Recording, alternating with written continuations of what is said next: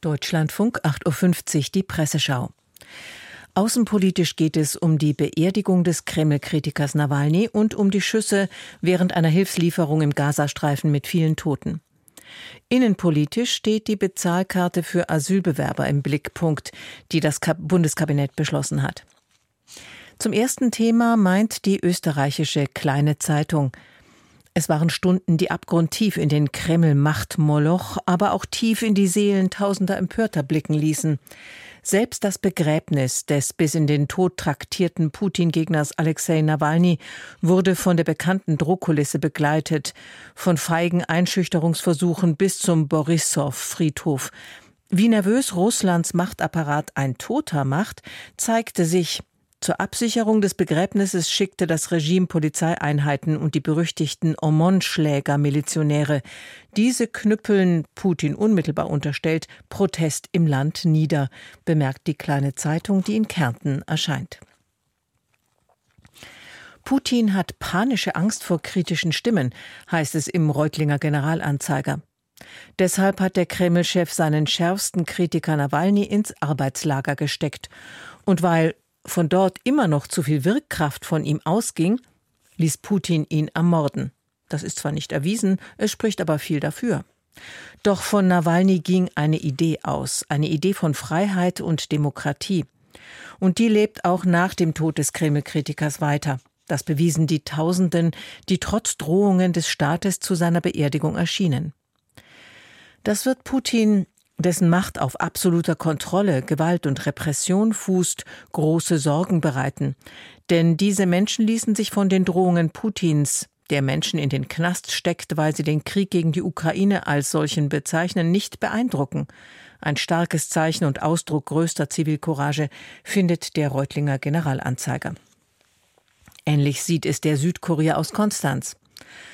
Russland sei seine Heimat. Dort wolle er etwas verändern, sagte Nawalny, bevor er dorthin zurückkehrte, wo Handschellen und Strafkolonie auf ihn warteten. Jetzt, anderthalb Jahre danach, zeigt bei seiner Beisetzung das freiheitliche und demokratisch gesinnte Russland mutig Flagge. Nawalny konnte in seiner Heimat aktiv nichts verändern, aber seine Rückkehr trägt letztlich doch Früchte. Wenn allein in Moskau tausende Anhänger Nawalnys keine Polizeiknüppel fürchten, so wird ihre Zahl in ganz Russland ein Vielfaches sein, betont der Südkurier. Für die Rhein-Neckar-Zeitung war das Erstaunlichste am Leben Nawalnys seine Beharrlichkeit. Dass er nach der nur knapp überstandenen Vergiftung zurückkehrte in seine Heimat wohl wissend, dass er noch am Flughafen verhaftet werden würde und die Haft womöglich nicht überleben würde. Ein Leben für eine Idee. Nawalny besaß, abseits einer ideologischen Verklärung, den Mut, Putin herauszufordern. Alles Weitere liegt in den Händen der Menschen in Russland. Werden sie aufbegehren? Geben sie sich mit Putins Vision eines Wohlstandslandes zufrieden?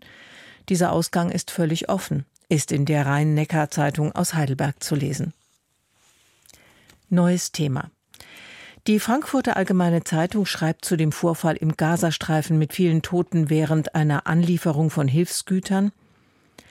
Es ist Vorsicht geboten mit schnellen Urteilen über das, was im Gazastreifen derzeit passiert. Die Dynamik in Kriegsgebieten, wo schwer bewaffnete Soldaten Zivilisten gegenüberstehen, von denen sie nicht wissen, ob Terroristen darunter sind oder nicht, ist von außen kaum nachzuvollziehen. Sicher ist jedenfalls, dass sich ein menschliches Drama von schwer erträglichem Ausmaß abgespielt hat. Fakt ist, dass die humanitäre Lage im Norden des Gazastreifens so verheerend ist, dass tausende Menschen Hilfskonvois plündern und ihr Leben im Gedränge riskieren, um einen Sack Mehl zu ergattern. Für diese Lage trägt Israel mit Verantwortung, unterstreicht die FAZ. Die Lausitzer Rundschau aus Cottbus verlangt eine genaue Untersuchung des Vorfalls. Ob die israelischen Soldaten tatsächlich in Notwehr geschossen oder bewusst auf Zivilisten gezielt haben, muss nun eine Untersuchung klären. Am besten eine, die von einer unabhängigen Stelle geleitet wird.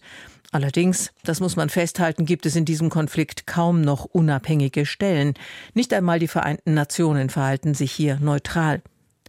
Für die schon weit gediehenen Verhandlungen um eine humanitäre Waffenruhe bedeutet der Vorfall einen Rückschlag. Und er wirft nicht zuletzt die Frage auf, wie während einer Feuerpause solche Hilfslieferungen geschützt werden sollen, damit sie bei der hungernden Zivilbevölkerung landen und nicht bei Hamas-Terroristen, hebt die Lausitzer Rundschau hervor. Dieser Meinung schließt sich die spanische Zeitung El País an. Der Tod von Zivilisten, die Lebensmittel, Lebensmittel sammeln, darf nicht ungeklärt bleiben. Und es liegt in der Verantwortung der internationalen Gemeinschaft für Aufklärung zu sorgen. Doch zunächst gilt es, das Leid der palästinensischen Bevölkerung in seiner grundlegendsten Form zu beenden. Durch einen Waffenstillstand und die Gewährleistung der Versorgung mit Nahrungsmitteln und Medikamenten. Und hier liegt die Verantwortung ausschließlich beim israelischen Ministerpräsidenten Netanyahu, betont El País aus Madrid. Aus Sicht der Tageszeitung Taz steht, unabhängig vom genauen Ablauf des Vorfalls fest, dass es überhaupt zu einem Massenansturm verzweifelter Menschen auf einen Hilfskonvoi kam, zeigt, wie ernst die Warnungen sämtlicher großer Hilfswerke zu nehmen sind. Seit Wochen warnen sie vor dem Hungertod der Menschen. Seit Wochen klagen sie, dass es kaum noch möglich ist, Hilfe zu leisten, und zwar wegen genau dieser unkontrollierbaren Menschenmengen. Chaos bei der Essensverteilung, Überfällen auf Hilfskonvois und Plünderungen. All das ist nicht neu.